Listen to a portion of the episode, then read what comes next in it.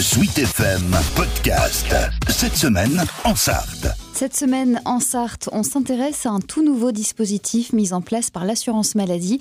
Depuis le 21 janvier dernier, les personnes positives au Covid-19 peuvent recevoir la visite d'un infirmier à domicile. Objectif, les aider à mettre en place cette période de quarantaine forcée qui dure 7 jours. Edwige Hériché est manager à la CPAM de la Sarthe au sein de la plateforme de contact tracing. Dans le cadre de la stratégie tester, alerter, protéger, il y a un renfort de l'accompagnement finalement euh, des personnes euh, devant s'isoler. En lien avec les infirmiers et les partenaires euh, locaux, on sait que l'isolement peut être difficile à vivre, mais il est pour autant la solution indispensable pour se protéger et protéger les autres et contribuer à stopper l'épidémie. Depuis le 21 janvier, toute nouvelle personne positive que l'on contacte sur le contact tracing se voit proposer un accompagnement et donc une visite à domicile par un infirmier.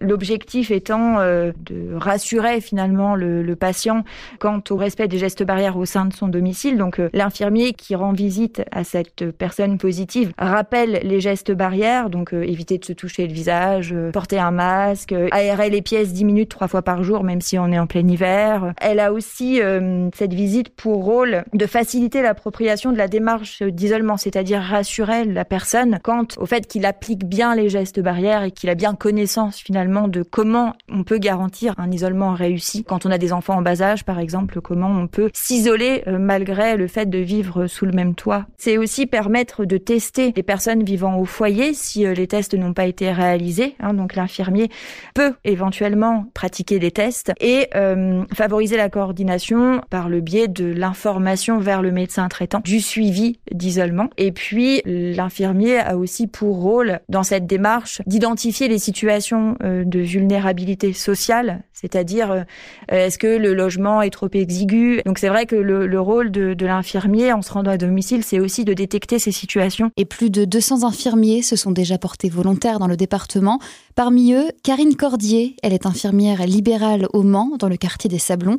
En seulement quelques visites, elle a déjà remarqué que les patients se posent souvent les mêmes questions. Alors ce qui revient, c'est euh, c'est par rapport aux enfants, s'ils peuvent aller à l'école ou pas. Alors euh, bien sûr que bah non, puisque si la, maman ou le papa est positif, euh, tout le monde est isolé. Hein. Est-ce qu'on doit faire chambre à part, les enfants à part, les repas comment on fait, enfin voilà. Est-ce qu'on doit porter des masques tous bah, Voilà, c'est ça, parce qu'en fait quand on arrive, la personne positive a un masque, mais le reste de la famille n'en a pas, par exemple. Il faut s'isoler quand c'est possible dans la même pièce et toujours manger dans cette pièce. Enfin voilà, une personne qui serait ressource et qui, euh, elle, pourrait apporter les repas. Chose qui est difficile. Euh, moi, j'interviens dans un quartier où les logements sont assez exigus, des familles assez nombreuses. Et du coup, c'est difficile de mettre ça en place. On fait au mieux. On essaie d'apporter des conseils euh, le mieux possible. Mais c'est vrai qu'on on comprend aussi la difficulté que peuvent avoir toutes ces familles. c'est pas évident. Et, et, ça peut être long aussi, sept jours avec des petits en bas âge. on n'a pas l'habitude d'avoir ses enfants tout le temps en continu. c'est, ça peut paraître, c'est, c'est vrai que c'est compliqué, quoi. Avant même tous ces aspects du quotidien, cette visite permet aussi de voir comment vont ces personnes malades du Covid-19. Karine Cordier. On surveille aussi l'état de santé. Hein. C'est la première chose qu'on fait avant même euh, l'isolement. Quand on rentre dans ces logements, on vérifie que chacun aille bien déjà, enfin entre guillemets bien, et qu'il n'y ait pas de soucis euh, graves, quoi. Chose qui peut arriver, puisque ouais, la première visite que j'ai faite, c'était ça en fait. Donc euh, il y a quand même toute une utilité, parce qu'il y a des gens, je pense, qui ne prennent pas euh, la mesure de la gravité de certains symptômes. C'était le cas lors de cette visite, et effectivement, il y a une dame qui était en grande détresse respiratoire au sein du logement. Ça a eu toute son utilité que j'y aille le soir même, parce que je pense pas qu'ils auraient appelé les secours, ça aurait pu être très compliqué, quoi. Et lors de ces déplacements chez ces patients touchés par le coronavirus, Karine Cordier doit aussi s'assurer qu'ils vont bien psychologiquement. Ils sont euh, contactés donc par la cellule de contract tracing où là où euh, ils sont positifs au Covid, c'est quand même une annonce euh, assez